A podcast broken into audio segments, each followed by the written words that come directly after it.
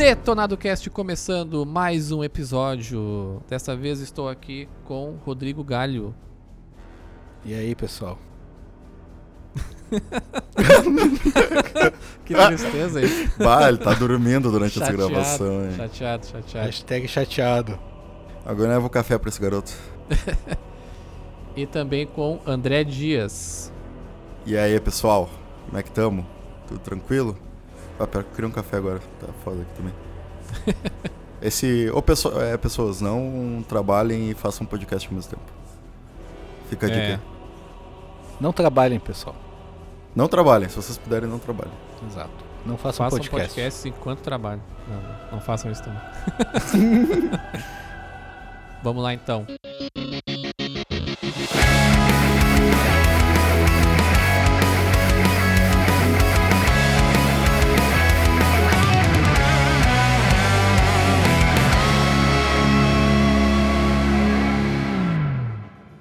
E antes de começar o episódio de hoje, só queria dar o- os recados de sempre aí.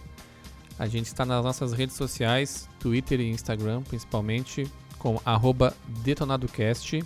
Também estamos na Twitch, twitch.tv barra detonadocast. No último episódio, inclusive, a gente fez a gravação ao vivo. A gente pretende fazer mais esses episódios e, e a ideia a princípio é essa, sempre que tiver um convidado a gente fazer por live, assim o pessoal pode interagir, fazer perguntas. Funcionou bem com o episódio anterior, a gente gostou bastante da- do formato, a gente quer retornar. Então nos sigam lá para sempre receber essas informações. No episódio de hoje, nós vamos trazer um formato que a gente testou nos episódios anteriores, a gente gostou bastante, que foi o balaio de jogos. Porém, dessa vez a gente vai transformar o balaio em balaio de filmes, em que cada um aqui vai trazer um filme que indica. Inclusive. Inclusive, cada um comprou o Blu-ray e colo- colocou dentro de um balaio. A gente tava vendo aqui durante a gravação e a É, gente vai tirar a inspiração disso. O, fi- o filme que eu vou trazer não tem nem DVD, eu acho. Da onde que eu tirar um Blu-ray? Bota o VHS então. E a ideia aqui é a gente trazer um filme que pode ser um lançamento ou simplesmente algo que a gente assistiu agora há pouco, algo que a gente goste bastante, pra indicar pra galera aí que não conhece assistir e a gente conversar um pouquinho. Vale lembrar que ninguém é cinéfilo aqui, né? Principalmente o Ferro, né? Que não... Exatamente. filme é, nenhum. essa é só. Ah, tu sabe aquele filme lá, Curtindo a Vida Doidado? Não, não vi. Não, esse aí eu Ah, sei lá, Titanic? Não, não vi também. Assisti. Ah, tá. tu tá- tá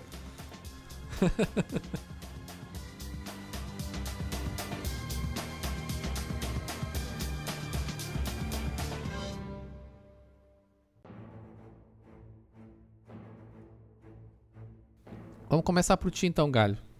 Os, os- hoje, hoje os, os- os mais velhos primeiro. O que, que tu nos trouxe aí? O filme que eu trouxe, como eu disse, não tem DVD nem Blu-ray, é um filme bem antigo. É um filme que eu lembro que foi o primeiro filme assim de terror que eu vi, eu era muito pequeno, que é o Drácula de Bram Stoker, um filme do Francis Ford Coppola. Ele é um filme de 92. E eu trouxe ele porque, cara, é um dos meus filmes preferidos assim, ele é um clássico com um elenco de peso assim. Ele tem Gary Oldman como Drácula, ele tem Keanu Reeves como o Jonathan Harker. You're breathtaking. Ele falou isso lá no. Não, ele falou, ele falou, uou. Tem Winona Ryder como a Mina. Mina é o nome dela, não tô zoando. Não Ah, chamando tá. ela de Mina. e tem o Anthony Hopkins como Dr. Van Helsing. E esse filme ele conta a história do do Vlad Tepes Dracul, que é o, um líder romeno, ele foi um rei, se não me engano. Ele, ele reinou na Valáquia ali, que é na- por volta da Transilvânia, por mais que todo mundo pense que ele é da Transilvânia, ele não é. E ele era um. Ele era da. O nome Drácula vem porque ele era da Ordem do Dragão. E o filme ele começa. Até. Ele é baseado no, no livro do Bram Stoker, né? No caso. Eu acho legal no filme que no começo dele ele conta uma história do Drácula que não tem no livro. Ele é um filme que é de terror, mas ele é um filme de é um romântico também, que é sobre o ele fala sobre o amor do Drácula e tal. E aí no começo do filme mostra o Drácula jovem, né? Indo para ele foi para a guerra, ele lutava pela igreja. E aí ele lutou contra os turcos. E aí ele venceu os turcos. E nisso os turcos para se vingar dele mandaram uma uma carta pro castelo dele dizendo que ele tinha morrido na guerra. A esposa dele, a Elisabetta, recebe a. Ou como ele fala no filme, Elisabetta. Recebe a. recebe a carta e ela se joga da torre do, do castelo. Ela se suicida, pensando que ele morreu. Porque ela era, era o amor da vida dela. Ela disse que ela não podia viver sem ele e se suicidou. E aí ele chega quando estão velando ela lá. Tudo isso que eu tô contando, é, cara, é tipo cinco minutos do começo do filme, não é? Sim, sim. E aí ele chega e estão velando ela. E aí ele, ele fala que ele lutou pelo por Deus e Deus tirou o que ele mais amava e tal. E aí o, o padre fala para ele que ela, por ela ter sido cometido suicídio, ela estava condenada ao inferno. Ela não ia ir pro céu. E eles eram bem religiosos e tal. E aí, que segundo as leis de Deus, ela estava condenada ao inferno. E aí nisso ele fica enfurecido e aí ele profana a capela e ele renuncia a Deus. Na, ele renuncia a Deus na frente de todo mundo. E aí ele, o padre fala que ele vai ser punido e tal, e ele diz que ele vai retornar das trevas, ele vai retornar com toda a força das trevas para se vingar. E aí ele ele branda a espada e crava numa cruz. Cara, a cena é muito foda. Essa cena no começo é muito foda. E aí ele crava numa cruz e a, a cruz começa a, a jorrar sangue. E aí ele pega um cálice e ele toma aquele sangue. E é aí que ele fala, eu antecipei, e é aí que ele fala que ele vai retornar das trevas. Cara, e a atuação do Gary Oldman nessa cena é foda demais, cara. Ele tá muito bem nesse filme. E é aí que o filme começa. Essa cena é tipo a introdutória do filme. E aí o filme conta conta a história do Drácula, obviamente. Só que aí ele muda pro Jonathan Harker, que é o Keanu Reeves que ele é um, um corretor jovem e ele é noivo da Mina. A Mina.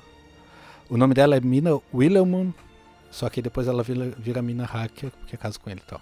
Ela é conhecida na literatura como Mina Hacker. Até tem aquele filme da Liga Extraordinária, que ela é Mina Hacker, né? Porque depois do filme e tal.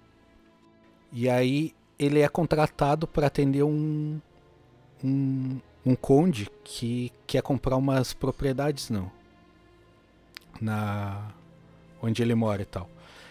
E o antecessor dele, o que era o, o mentor dele, ele ele ficou louco.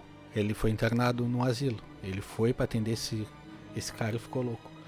E aí tem toda, aí ele faz a viagem dele para lá e aí tem toda toda a troca de cartas dele. Um negócio que é bom falar é que o livro ele não conta uma história, ele conta, são cartas que contam história. Então, tipo, ele não conta uma história com narrador. São várias cartas que tu vai lendo, então tu vê toda a história por ponto de vista de cada personagem. Então tu lê o diário do, do Jonathan Harker, aí conta um pedaço da história, aí tu vê as cartas que a mina manda para ele, aí conta outro pedaço da história. Aí tu vê o diário de bordo do navio, e aí ele nunca conta a história explicitamente assim. Ele sempre conta e, e te conta em segundo plano, sabe? Isso é bem, bem retratado no filme. E aí o Jonathan vai e aí ele chega no castelo e conhece o Conde Drácula, que aí é o E aí ele já tá bem velho assim no filme, apesar dele ser imortal, né, porque ele é um vampiro.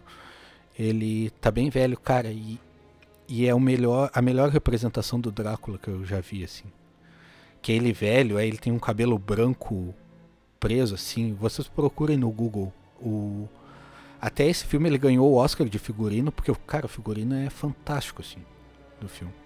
E esse Drácula ficou bem marcado também. Eu não fazia ideia que o Vlad Tepes realmente existiu, né? E era sim, chamado sim. mesmo de Vlad o Empalador e era um príncipe da Valáquia que também não sabia que, que existiu. Que sim, existia, que era uma, um pedaço da Romênia, né? época. Sim, sim. Ele é, ele foi conhecido como Vlad Empalador porque ele empalava os inimigos. Aí para quem não sabe, empalar é uma técnica que consiste em enfiar uma Tu vai, tu, tu vai explicar empalamento ao vivo aqui. Exato. É uma técnica que consiste em, em inserir uma estaca no ânus da pessoa e tirar ela pela boca. E, e ele empalava os inimigos e botava na frente do castelo. Essa é a história real, né? Não tem isso no filme. E, e conta, tem várias lendas do Drácula, conta que ele bebia sangue e tal, dos inimigos. Mas aí tem outras lendas que dizem que isso foi só uma vez. Ah, uma vez é de boa, né? É, uma vez é de boa. Quem nunca, né? Se não matou nenhuma grávida, tá de boa. O novo, nova régua moral. E aí Depois do The Last voltando, of Us.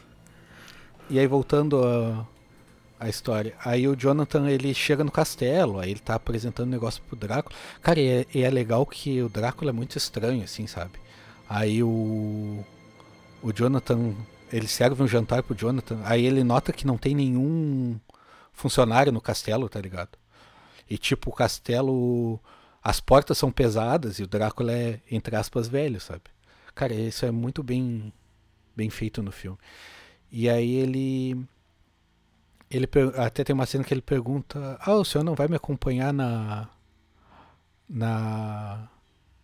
no jantar? E aí ele fala algo tipo: Eu nunca como. E aí ele fala outra coisa depois, tipo: Eu nunca como com estranhos, sabe? Tipo, o, o filme é cheio dessas sacadinhas, assim, sabe? Sim. E aí. E aí, a partir disso, o Jonathan tá trocando cartas com a mina. E aí ele co- começa a notar comportamentos estranhos. Tipo, que o Conde não, não deixa ele fechar a carta. Não, deixa que eu fecho, sabe? Uns bagulho assim. Eu posso tá, alguma coisa eu posso estar confundindo com o livro também, então, tipo, se vocês olharem o filme não tiver, é porque provavelmente tem no livro. E aí o, o Drácula vê a foto da noiva do Jonathan e a, a noiva do Jonathan é a cara da Elisabetta, a ex-mulher dele. E ela é. Eu não sei se fica explícito no, no filme que ela é a reencarnação dele, mas tipo, ele vê ela como a reencarnação dela. E, o filme, ele é fiel ao livro? Cara, ele é bem, ele é bem fiel assim. Tipo, tirando essa parte do começo que é muito foda e não tem no livro, ele é bem fiel à história do livro. É o mais fiel de todos os filmes de Drácula que eu já vi assim. Que o Drácula é sempre meio ridicularizado, sabe? Nesse daí não, ele trata aborda um assunto dentro do possível sério. Sim. E aí nisso, aí o, o Jonathan começa a notar que ele fica cada vez mais preso no castelo, sabe? E ele não consegue sair, aí começa a mostrar a face do Drácula, sabe? Tipo, tem até uma cena que ele olha pela janela e ele vê o Drácula andando na parede e uivando pros lobos e tal. E as, cara, as cenas são muito bem feitas assim pro filme de 92, tipo, te dá um- uma sensação de terror, sabe? Consegue te passar a sensação de estranheza do Drácula e tal. E aí nisso o Drácula ele se bota num navio porque ele só consegue, não fica explícito no livro, mas ele só consegue dormir na terra dele. Então tipo ele enche o navio com com cargas de terra da Romênia e vai junto. E aí ele vai para Londres, eu acho que é. E aí, só que ele vai velho e quando ele chega em Londres ele tá novo. Ele meio que rejuvenesce nesse tempo que ele fica no navio, sabe? Não deixa bem claro no filme também como isso acontece. Mas ele rejuvenesce. Então, cara, ele chega um galã, assim. Isso é bem legal porque tem três. per- O, o Gary Oldman é muito foda porque ele interpreta quase que três personagens. Ele interpreta o Drácula novo, o príncipe lá que lutou na guerra. Aí ele interpreta o Drácula velho, que é foda demais. Cara, pra mim é o melhor papel que ele já fez na vida, assim. E depois ele interpreta o Drácula novo de novo, que é em Londres. E aí nisso ele ele tenta seduzir a, a mina e tal. E aí ele seduz a amiga dela, que é a Lucy. A Lucy também, ela tem três pretendentes, ela é famosona assim, ela é meio que a descolada. E aí ele seduz ela, ele fode com a vida dela, transforma ela em vampiro e tal. E aí depois o, o Jonathan foge do castelo E aí eles meio que, entre aspas, contratam assim o Dr. Van Helsing para caçar o Drácula. Aí eles começam a caçar o Drácula. Aí eles montam tipo a a Liga da Justiça dos os Vingadores. é, os Vingadores de Drácula. E aí eles começam a caçar o Drácula e tal. E e aí o Drácula começa a mostrar o lado mal dele e tal. E é isso, o plot do filme é isso. E cara, é um filme muito bom, é um clássico, para quem nunca viu, vale a pena olhar. Se eu não me engano, ele tem na, na Netflix.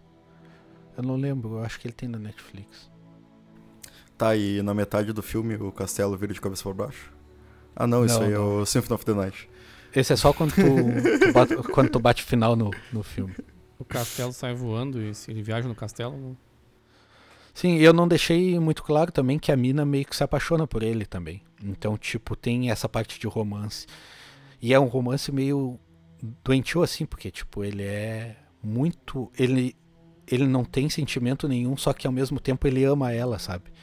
E aí tem uma estranheza assim no filme, cara, é muito massa. Tem até uma parte que um lobo. Que foge um lobo do zoológico, assim, aí todo mundo tá apavorado. E aí ele chega e olha pro lobo assim e meio que acalma, porque, cara, ele é o Drácula, tá ligado? E tirando, pra quem só olha filme de vampiro que brilha no sol, o Drácula, ele, ele, ele pode andar na luz do dia e ele pode, ele pode se transformar em névoa, em, em lobo ou em morcego. Então ele tem esse contato com os lobos também, não é aquele negócio do Drácula morcego e tal. E aí mostra essa parte do romance dele com a, com a mina e tal. É um filme que vale a pena, eu já vi sei lá quantas milhões de vezes. Como eu falei, ele não tinha. Não é da época do DVD. Então eu, che- eu cheguei ao ponto que eu peguei dois videocassetes e aí eu liguei um no outro e, e fiz a minha primeira pirataria. Copiei a, a fita da locadora pra uma fita virgem no videocassete. E aí, cara, e o céu é o limite. Aí eu olhei sei lá quantas milhões de vezes esse filme já. Então é isso aí, pessoal. Fica a dica de um filme, se quiserem olhar. Até o filme eu acredito que sobrevive o tempo. Agora me deu vontade, eu vou ver de novo. E aí eu confirmo. Eu confirmo nas redes sociais se ele sobreviveu viveu o tempo. E ele, como ele é uma temática antiga e ele tem essa filmagem meio antiga, então dá o tom do filme assim. Vale muito a pena olhar. É isso aí. Busquem, procurem que não vão se arrepender. Galho, não existe filme velho, só filme ruim. Existe, existe filme velho e filme antigo. É que nem carro e é que nem jogo. Ah, isso é tem verdade. uma diferença, tem filme velho e tem filme antigo. Verdade, verdade.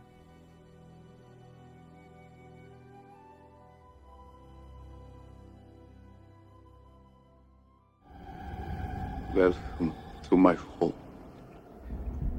Enter freely of your own will and leave some of the happiness you bring.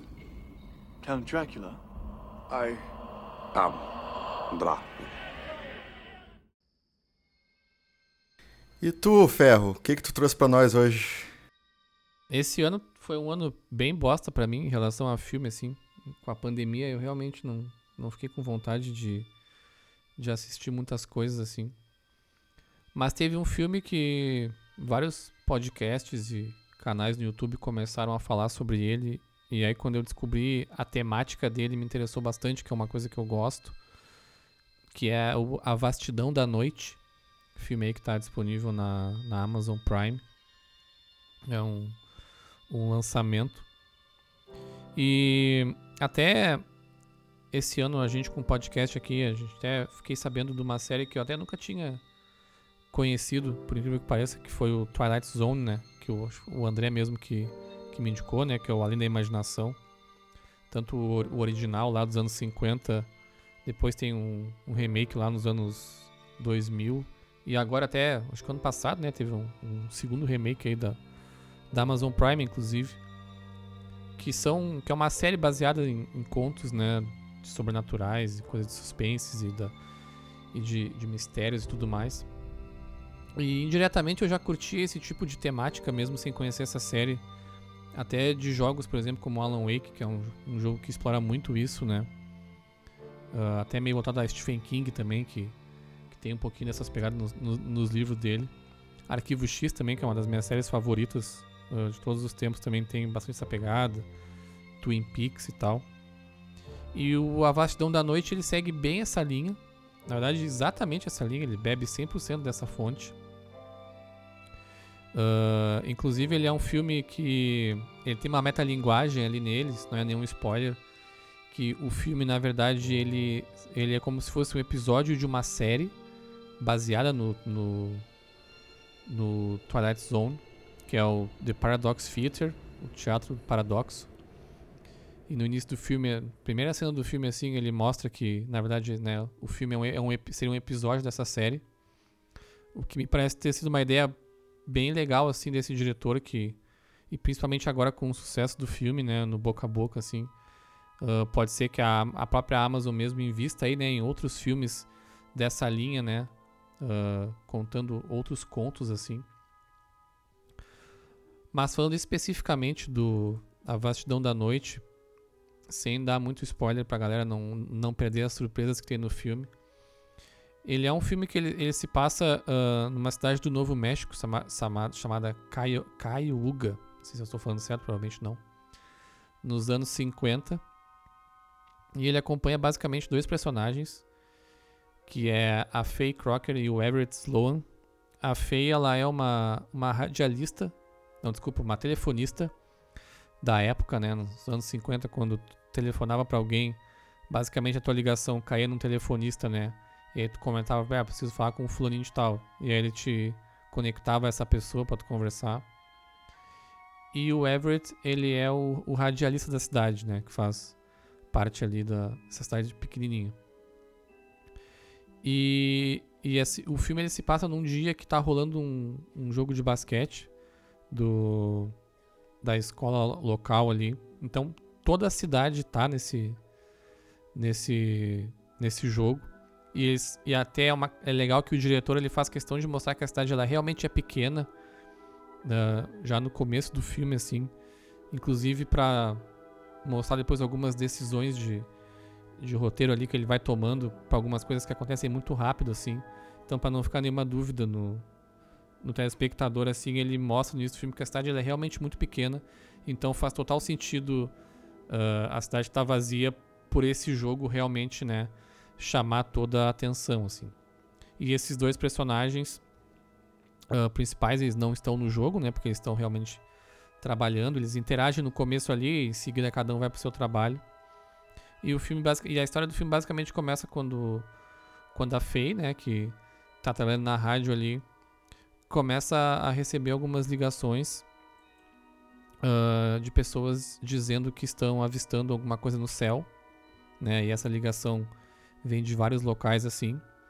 E ao mesmo tempo ela também começa a, a, a receber pela ligação algumas interferências, sons estranhos que ela não reconhece. E nisso ela vai conversar, né, com, com o Everett, né, que é a pessoa que ela estava ali ah, interagindo. E ele mostra na rádio, na hora ali já, o som, né, ao vivo, assim, ele estava no programa ao vivo. Ele mostra o som e pergunta, pessoal, a gente está recebendo ligações aqui que o pessoal tá ouvindo, tá vendo algumas coisas no céu. E a gente recebeu, a gente está pegando essas interferências aqui, alguém reconhece isso? E aí, baseado nisso, é que começa aí uma, uma, uma, uma espécie de investigação né, desses dois personagens para descobrir o que, que são esses sons, o que está acontecendo. Outros personagens interagem com eles de maneira bem coadjuvante, assim, bem pontuais, mas eles interagem. E cara, é um filme, ele é bem contido, ele é um filme bem contido mesmo, ele é quase como se fosse realmente um episódio de uma série, um episódio do Arquivo X um pouquinho maior. Ele tem uma história clichê, né? Eu não vou dizer aqui o que, que acontece, o que, que é, mas ele não, não, não é uma história que vai mudar a vida de ninguém. Mas até eu tava ouvindo, depois que eu assisti o filme, eu fui assistir o episódio do podcast do. Do. Rapadura Cast, que é um ótimo podcast aí de filmes. E até estava com a participação do Thiago Romariz, né? Também aí pessoal do YouTube que deve conhecer. E ele comentou, e eu né, concordo com ele, que uma história, ela não tem nenhum problema dela ser clichê, desde que ela seja bem contada, né? E eu acho que é um ótimo exemplo desse filme, assim. É uma história que todo mundo já viu milhões de vezes. Só que ela é tão bem contada e tão bem dirigida, assim. O que é uma surpresa, porque esse filme ele é o primeiro filme desse diretor. Foi o primeiro filme que ele fez. O nome dele é Andrew Patterson. Ele, inclusive, ele começou a, a, a, a filmar e dirigir esse filme em 2016. Então já é um filme aí que tem quatro anos de vida, né? E só agora em 2020 através da, da Amazon Prime, né, viu a luz do dia. O que, né, felizmente, ele merece aí todos os méritos, assim, tá... Sem trocadilhos, né? É... Vastidão da noite, viu a luz do dia. Nossa! Badunts. Inclusive, vários críticos, né, estão falando que esse filme provavelmente vai ser, até por, por ser um ano atípico, né, e não ter quase nenhum lançamento, vai ser uma das grandes... Uh, uma das grandes surpresas do ano, né? Vai ser gote ou não? Eu não sei, né? Porque eu acho que só lançou esse filme esse ano. Não tem filme nenhum esse ano, tá foda. Tem muito filme saindo mais a mais diretamente pra plataforma de streaming, né? Como a gente tá sem cinema. Sim, sim. É, tem vários filmes que estão nessa vibe. Inclusive, eu não sei se esse Vastidão da Noite era, né, ele era esperado para sair nos cinemas talvez, né? Ele é um filme sempre independente, né? Se alguém quisesse comprar e distribuir, né? Não tem nenhum problema. Mas eu acho que foi interessante ele ter saído nessa. Acho que ele tem uma cara de filme de streaming, principalmente, né? Uh, do jeito que ele é feito e, e justamente essa metalinguagem que eu comentei pode trazer mais, mais frutos depois, né? Uh, disso. É só aproveitando o gancho que o André falou de filmes de streaming, eu vi que um filme brasileiro vai sair agora, esqueci o nome, que vai ser lançado em drive-in. Hum, legal. Que massa. Esse aí tá voltando, Sim. né, cara? Aqui em São Paulo tá tendo vários lugares com drive-in. Sim, vai rolar aqui em Pelotas agora, semana que vem agora, semana do dia 20, final de semana do dia 21 ao 23 vai rolar. Eu vou Todos os dias no filme. Eu vou pedir um Uber já que eu não tenho carro. Ver se, Sim, ver se o cara quer ver um filme. Ver se o cara quer ver um filme comigo. Vai, imagina, cara. Cadê o brother lá? imagina o cara vendo o filme do Drive de Se tem gente. Se tem gente que entra no motel de Uber, né? Então. Drive-in não é nada.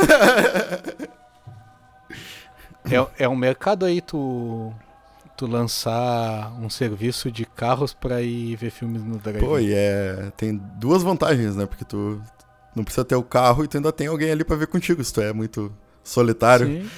O cara, ainda, o cara ainda pode oferecer um serviço de pipoca, refrigerante, não, chocolate. E, e pode ter os perfis, né? Ah, esse cara é o cara dos filmes de ação. Esse cara aqui é o dos filmes independentes Sim. e cult. Dependendo da conversa que tu quiser ter. Tá, editor, corta isso que a gente vai conversar o resto em off. Não, mas se alguém quiser apoiar essa ideia, a gente faz aí. A gente cria um apoia-se.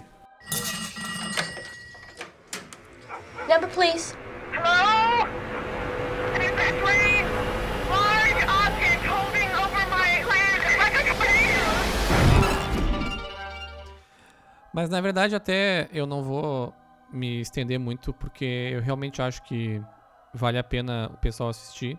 É difícil falar desse filme sem, sem dar spoiler, então eu vou, né, quem não assistiu, quem não ouviu falar, vá totalmente cego mesmo pro filme, acho que vai ter umas, umas boas umas boas... Vá totalmente cego, não vai vir.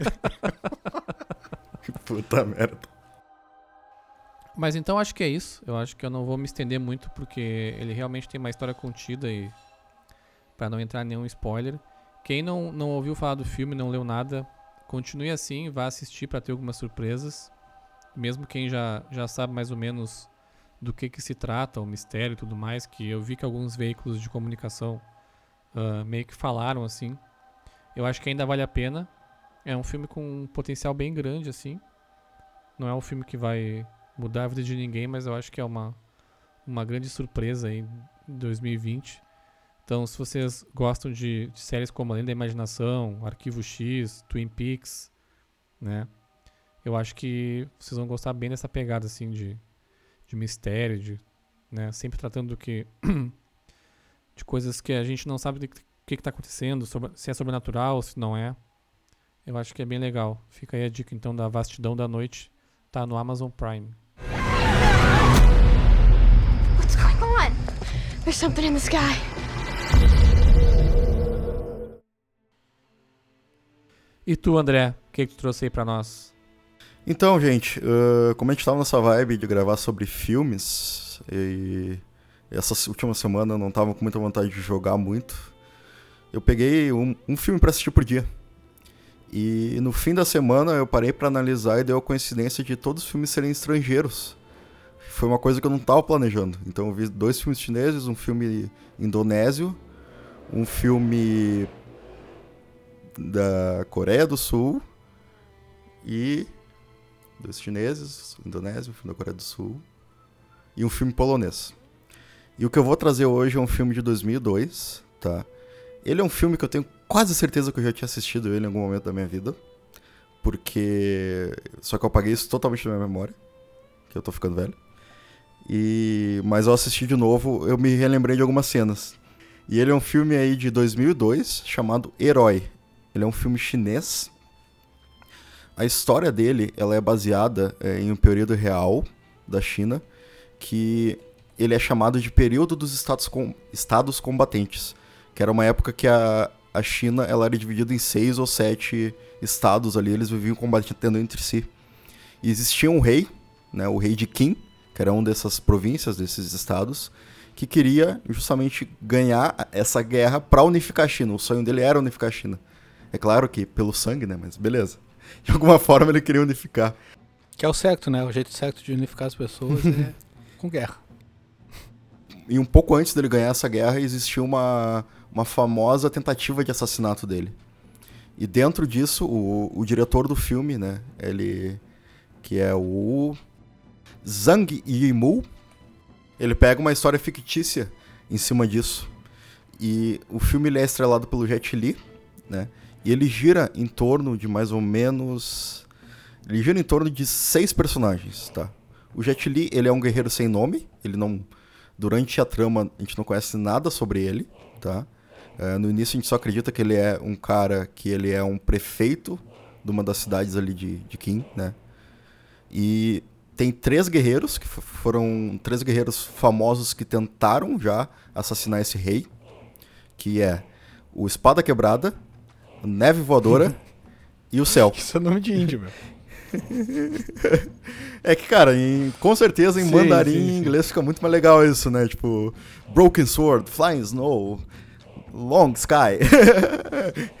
é, inclusive, é um filme para ser visto em mandarim legendado, porque, cara, é bem legal. Caralho. E, além disso, tem um personagem que tem uma, uma importância na trama que é aprendiz do Espada Quebrada, que é Lua, e o Rei. Então tem basicamente esses quatro guerreiros, né? Três que tentaram assassinar o rei, o rei em si, o, o guerreiro sem nome e essa aprendiz do, do Espada Quebrada. E o que, que acontece? No início do filme, o Jet Li, né, que é o, o guerreiro sem nome, ele tá indo pro rei para meio que receber as honras por ter assassinado esses três guerreiros que já tinham tentado assassinar ele. E é aí, nesse momento que ele se apresenta, né, como um prefeito de uma província de Qin e tudo. E uh, por ter conseguido assassinar, ele pode ter uma, um encontro com o rei para conversar com ele. E durante esse encontro ele começa a contar as histórias de como ele assassinou cada um desses guerreiros. Então o, o filme meio que. O, o presente do que está acontecendo no filme é tudo que está acontecendo lá na sala do rei na conversa dos dois. Só que o resto da história é contada por eles dois como se fossem flashbacks, entendeu? E isso é o filme todo. Até ter a conclusão daquela cena dentro da, da câmara ali do, do trono, né? E ele começa a contar como ele derrotou cada um desses. E, inclusive, a, a primeira, né? A primeira cena após essa, essa introdução já é uma luta fantástica do Jet Li com Donnie Yen. O Donnie Yen, ele tá nesse filme e ele é o céu. Que, e ele usa uma lança, né? E o, o Jet Li ele usa uma espada. E é uma cena até que bem, bem cult, assim, pro cinema. Eu já vi ela sendo referenciada em vários lugares. Porque eles chegam para lutar, né? E nesse momento, no lugar lá onde tá o céu, tem um músico tocando um daqueles instrumentos de corda tradicionais lá chineses. E aí eles começam, né, a lutar e tudo. E em certo momento o músico vai se retirar porque eles estão lutando. Aí o fa- diz, não, não, fica aí, continua tocando. Aí nisso a cena meio que fica em preto e branco. E eles ficam se encarando. E a luta acontece toda na cabeça deles. Como se eles estivessem calculando os movimentos, sabe? Pra. pra... Como se a luta estivesse acontecendo mesmo na mente deles, como se eles estivessem calculando pra não perder. E aí no fim a luta acaba com um movimento só do Jet Li. E a, a, a fotografia da cena toda bonita, mulher, porque nessa questão do. Quando começa essa luta deles já tá chovendo, então o som da. Tanto o som da batida da chuva quanto a. Tanto o som da batida da chuva quanto o som do instrumento do músico que tá tocando de fundo, eles ditam o pace da luta. Eles ditam a, a cadência ali do que tá acontecendo. E é tudo muito bem coreografado, né? Muito bem legal. E tem toda essa questão visual chinesa, né? Porque ele é um filme wuxia, que é, ah, é essa categoria de filme dos chineses voadores que o Galho gosta de falar. Que é aquele, É. é aquele kung fu bem fantasioso, né? Que eles gostam de representar. Que eles usam muitas cordas nos atores pra levantar eles, eles voarem e tudo. É bem importante tu destacar isso, porque dentro da história parece ser. Como a história é uma parte bem importante, é a luta, né? E isso é um estilo chinês de, de filme. E na verdade esse estilo, se eu não me engano, ele veio do teatro, não é? Não sei se tu chegou a ver alguma coisa assim. Eu sei que ele é presente em várias coisas, em filmes, teatro, tem até alguns jogos desse estilo, que é uma coisa que eu quero explorar um pouco depois também, que eu achei bem Mas interessante. eu acho que ele é inspirado no teatro, se eu não me engano. Posso estar falando bobagem. E o Uxia quer dizer literalmente Chinês voador. algo como artes marciais. como chinês voador, né? Que U é uma palavra que é marcial, militar ou armado, e Xia, ele é tipo vigilante, herói. Então, como se fosse um herói que luta artes marciais, alguma coisa assim. Isso pronuncia Uxia. Pelo É que mais eu que entendi. o André viu o filme durante a semana, aí eu comentando com ele que eu achava foda o filme, não tinha visto inteiro. Só que aí eu comentava do- de um filme que eu vi e ele comentava desse, e cara, nem um filme. Tipo, a gente achava que tava falando do mesmo filme, só que eu tava falando de um filme diferente. É porque também o outro filme que eu tava falando era com Jet Li e era Sim. O Herói, eu acho que é um negócio assim, né? A Lenda do Herói. Esses filmes né, de época chineses mais tradicionais, eles têm muitas semelhanças, não vou dizer na história, né? Mas eles têm muitas semelhanças porque essa, essa questão dos chineses voadores, o Galho que já viu bastante também, eu acho que vai me entender. Chineses voadores. Ela é colocada de uma forma que não te incomoda aquilo ali. É de uma leveza, as cenas e tudo, e a forma que eles Leveza lutam. mesmo, tipo, né? Que eles sobem uns em cima dos É, outros, correm e- bambu. Tu não sente aquilo ali como. Tu sente algo, como algo que faz parte daquele mundo deles, tu não sente como algo ah, fantástico, sabe? Algo bizarro. Até tem um. Eu acho que é esse a lenda do herói, que também é com Jet Li. É que o problema é o brasileiro, né? Porque um é Legend e o outro é Hero, sabe? Nada a ver. e aí os brasileiros botam tudo herói. Isso acontecia muito quando os filmes eram. A- Ainda são alguns traduzidos, né? Mas agora- hoje em dia tá mais aceitável, né? O filme vir com o nome original. Sim. Tanto que em, em streaming é dificilmente eles. É, mas é que filme hum, asiático não tem como, né? Por causa da língua. E, É. é, Mas- e aí eu, eu acho que é nesse a lenda do herói que tem uma, tem uma hora que eles lutam e, a, e, e quem tocar no chão perde a luta, tá ligado? E aí Nossa. eles estão lutando lá, pulando na- nas casas, correndo nas paredes e voando, né? Os chineses voando. Isso aí é Dragon Ball. E aí são dois, tipo, dois povos, assim, eu não me lembro se é de, de cidades diferentes, qual é que é. É uma disputa. E aí uma hora o cara chuta e o outro vai cair, e aí vem um dos aldeões e se atira no chão. Aí ele pisa em cima do aldeão. E aí eles começam a lutar em cima das pessoas, tá ligado? Aí, tipo, os caras fazem, tipo, aquelas coisas que tu faz quando é criança pra levantar os outros, sabe? E aí eles começam Sim. a lutar nesses negócios, assim, em cima das pessoas. Mas, cara, voltando ao filme, é, ele gira em torno dessa. dele contar, né? Essa história de como ele matou os três. Então, todas essas cenas é como se fosse primeiro o Jet Li contando, né? Aí depois tem uma pequena reviravolta e é como se o rei estivesse contando elas de um a outro ponto de vista, tá? Que eu não vou detalhar mais pra não dar spoiler. E a diferença, a- às vezes tem um, por exemplo, tu tem ah, uma luta ali que ela aparece três vezes, só que três vezes contadas de formas diferentes. E o filme, ele muda a fotografia e o figurino pro tom da, do jeito que aquela história está sendo contada. Então, primeiro, os, os personagens dos guerreiros ali estão vestidos com tons mais amarelos, um negócio bege. Na segunda vez, que é, uma, que é a versão mais sanguinenta, eles são todos de vermelho. E na terceira, que é como se fosse a conclusão, a história real, eles estão de azul, um azul claro e tudo, mais paz, assim. Então a teoria, a teoria das cores é muito usada nesse filme, muito usada mesmo. É uma coisa que a gente vê muito falando em Hollywood, né? Mas é. Acho que é a primeira vez que eu vi um filme estrangeiro usar tanto isso. E, cara, o filme, ele é fantástico, como eu já falei, eu gosto muito da fotografia dele, da trilha sonora, geralmente chinesa é muito boa, né, porque eles usam muito esses, esses instrumentos tradicionais e tudo. Os atores são todos muito bons, inclusive tem uma atriz, né, a Lua, que é aprendiz do Espada Quebrada, ela é a mesma atriz que faz aquela garota que rouba a espada no Tigre e o Dragão, tá? Que é um dos, dos três protagonistas do Tigre e o Dragão, que eu acho que é o filme mais clássico desse estilo, né? Ele é o filme, inclusive, que eu acho que conseguiu botar a China aí num, num patamar muito grande no cinema mundial. E, e, uma curiosidade sobre o filme, esse filme é que quem convenceu a Miramax a lançar ele no cinema nos Estados Unidos foi o Tarantino, porque ele gostou muito do filme. Não, que não. Achei que tu ia falar que era o Jack Ele é bem ligado, né, no cinema. o Jack Chan deve ter financiado esse filme. Jack Chan é o dono da China. Mas, cara, é, é uma aproveitação muito maior do potencial do Jet Li do que a gente vê nos filmes assim que ele faz em Hollywood. Cara, sabe? quando eu era mais novo, eu era muito fã do Jet Li, assim. Tipo, todo mundo era fã do Jack Chan e eu era fã do Jet Li, sabe? Eu sempre curti esse filme de chinês voador e tal. É, que são pegadas diferentes, né? O- Sim, sim, são bem diferentes. Mas o Donnie Yen, cara, o Donnie Yen que tá nesse filme também é um dos meus favoritos. Ele é muito foda, ele... O Donnie inclusive, ele tem várias... Ele é o Cell no filme, o primeiro guerreiro que o, que o guerreiro esse nome, né, o Jet Li mata. Ele tem muitas polêmicas dele quebrar os cara a pau nos dublês, os, os, os, atu- os, os, os dublês mesmo, né? Os stunt actors. No... Na, na gravação dos filmes, porque ele não... Tipo... Ele batia pra valer na gravação, sabe? Ele batia parar. muito forte, é. Tem muita acusação dele absorver os outros atores pra ficar mais poderoso e mudar de forma, não tem um bagulho assim? Eu ia fazer a piada do céu, mas não, eu pensei, não vou fazer, mas o galho Ah, agora que eu entendi é por causa que é Não dá pra perder. Nossa. ele não consegue. Não dá pra perder. Pô, eu fico educado aqui, eu pensei, bah, não vou fazer a piada. É o céu, o aprendiz dele é 18. De 17 a 18. Mas assim, cara, é o para mim, além da história, que ela, ela não é uma história tão, ela tem um plot twist, um, dois plot twists meio, mas não é um, um aquele roteiro, super roteiro, mas o que mais me chama no filme é a fotografia e a sensibilidade. E isso é uma coisa que eu venho percebido muito nos filmes chineses que eu tô vendo. A sensibilidade visual, principalmente nesses de, de wuxia, né? Porque as lutas, elas são muito diferentes do que a gente tá acostumado. Elas são mais leves, justamente por eles voarem, abusarem tanto das cordas, né?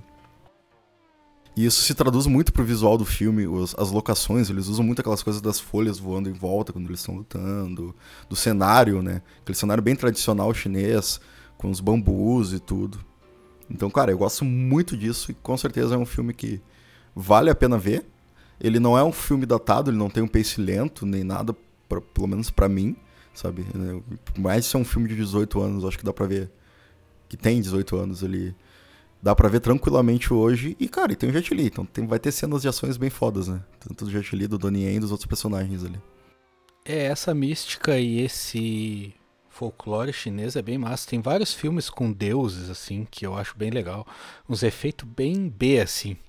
Mas tu vê o- os trailers são bem legais de deuses Sim. lutando e esses chinês voador e tal. Tem até um que é com o Jet Li e o Jack Chan. Eles são dois deuses. cara. O Jack Chan é um deus bêbado, que eu acho que é até uma é até uma lenda chinesa ou japonesa desse deus bêbado. E o Jet Li é outro. Ele é o deus macaco, se não Eu lembrei do, do, do, do punho bêbado lá do, do Rock Lee no Naruto. É, tem, eu acho que tem uma lenda japonesa ou chinesa do, de um deus bêbado ou alguma coisa. Ah, mas nesse assim. caso deve isso ser que eles chinesa, usam né? bastante. Tem, tens que olhar esses pra ver se tu curte esses que eu falei, André. Que Vou são de sim. deuses e tal. Tem. É só tu procurar. Cara, se tu procurar deuses no, na Netflix, vai achar, porque é tudo Batalha dos Deuses, a última luta Sim. dos deuses, é tudo os nomes assim. Tu falou sobre a questão dos, dos efeitos pessoais, é, especiais. Dos efeitos especiais. Esse filme não sofre tanto disso, né? Porque ele não tem tanta. Não tem tanta necessidade. As locações são mais reais e tudo, e, enfim. Eu já vi. O Tigre e o Dragão, por exemplo, tem umas, tem umas cenas que é na cara que tu consegue ver que é um fundo verde. E, e pra época não tinha tanto avanço ainda pra isso. Mas o herói não sofre tanto disso porque é, é mais focado na coreografia ali mesmo e usar uns cabos, sabe? São mais efeitos práticos. É, não, o- os efeitos especiais que eu falei é outro estilo, não é nesse estilo de filme. Ah, sim. O estilo. Eu, eu só falei isso dos caras voar e tal. Mas esse que eu falei é bem tosqueira, esses outros que eu falei de deuses e tal. É bem tosqueira, cara, parece videogame, assim, é tosqueira. Não, esses do, do Jet Li, cara, são, são muito bonitos, assim. Até esse A Lenda do Herói, ou esse que eu falei aí, que é outro com ele, são três filmes, cara, e é bem bonito, assim, a fotografia do filme e tal. E quem for ver, é, repara nas cores que eu falei. Quando as cenas se repetem e, e os personagens trocam de cor de roupa. Porque isso tem, um, tem uma importância legal visual ali no tom do filme e tudo. E reparem na farinha que eles botam no- nos braços pra, pra lutar. Ah, sim. Tu tá ligado? sim, sim. Que esses filmes eles botam farinha. Não, não necessariamente farinha, mas um pó na manga dos, dos atores pra quando eles baterem sair aquela fumaça, tá ligado? Isso. Tem várias Entrelaça. técnicas dessas. Então tu Pra pode quem, notar. pra quem quiser ver mais esse bagulho, tem um canal chamado Corridor Crew. Corridor Crew.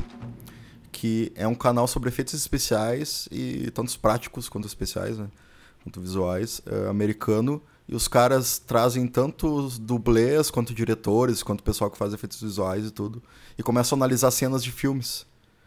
E, e é bem legal, assim, dar a opinião de cada um. Eles começam a adivinhar como foi feito, enfim. Tem os dublês bem fodas que vão. Tem um cara que faz o Pantera Negra. Tem vários do MCU, da DC, enfim. Eles têm vários conhecidos grandes, assim. É bem legal. Mas. 有我在， 便要阻止你刺秦。